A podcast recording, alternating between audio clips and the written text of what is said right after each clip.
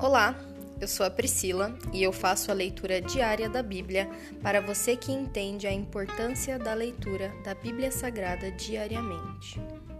Que Deus esteja com todos.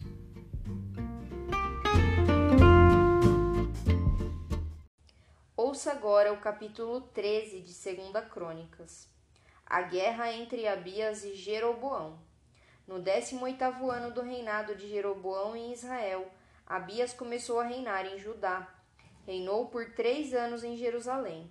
Sua mãe se chamava Maaca e era filha de Uriel de Gibeá.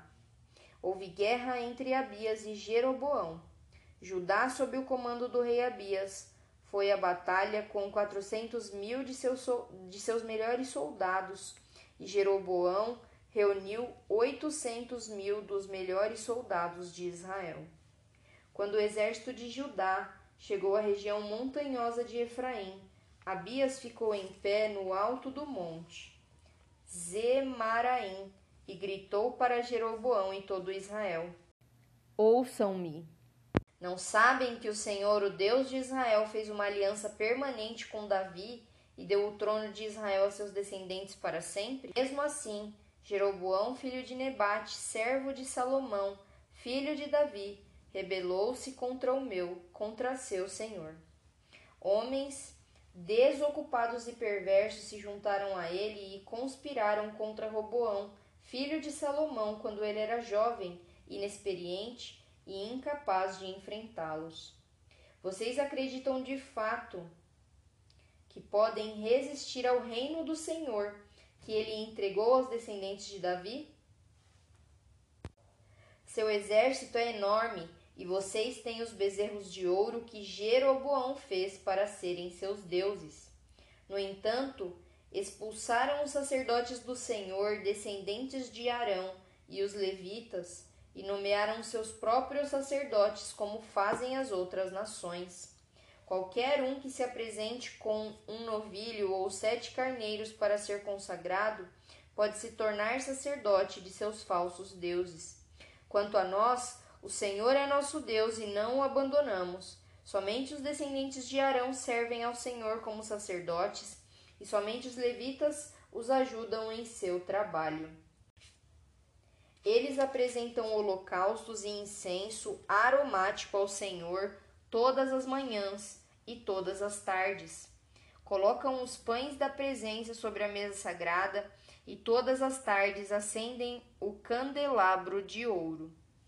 Nós seguimos as instruções do Senhor nosso Deus, mas vocês o abandonaram. Podem ver, portanto, que Deus está conosco. Ele é nosso líder. Os sacerdotes dele tocam as trombetas e nos conduzem à batalha contra vocês. Ó israelitas, não lutem contra o Senhor, o Deus de seus antepassados, pois não serão bem-sucedidos. Enquanto isso, Jeroboão tinha mandado uma parte de seu exército dar a volta por trás do exército de Judá, formando uma emboscada. Quando os homens de Judá perceberam que eram atacados pela frente e por trás, clamaram ao Senhor.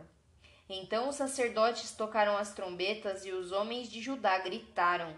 Ao som desse brado de guerra, Deus derrotou Jeroboão e dispersou todo Israel diante de Abias e do exército de Judá. Os israelitas fugiram dos soldados de Judá e Deus os entregou em suas mãos. Abias e seu exército lhes, infligi lhes infligiram grandes perdas. Quinhentos mil dos melhores soldados de Israel foram mortos naquele dia. Nessa ocasião, portanto, o exército de Judá derrotou os israelitas, pois confiou no Senhor, o Deus de seus antepassados.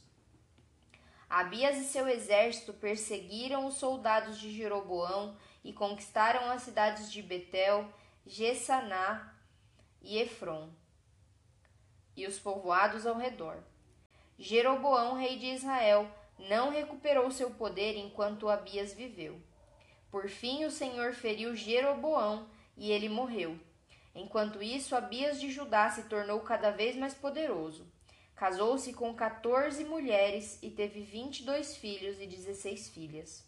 Os demais acontecimentos do reinado de Abias, incluindo suas palavras e seus atos, estão registrados no comentário do profeta Ido. Encerra aqui o capítulo 13 de 2 Crônicas. Pai, nós somos gratos.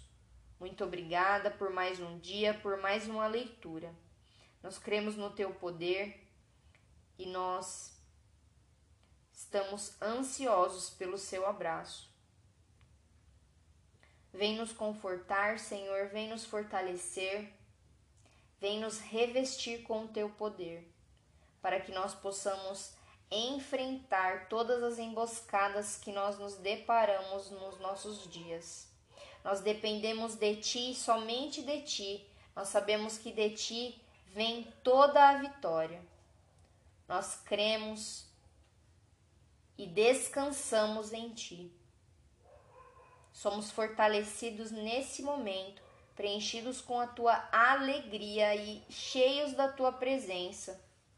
Nós confiamos e esperamos em ti. Muito obrigada, Senhor. Essa é a minha oração em nome de Jesus. Amém.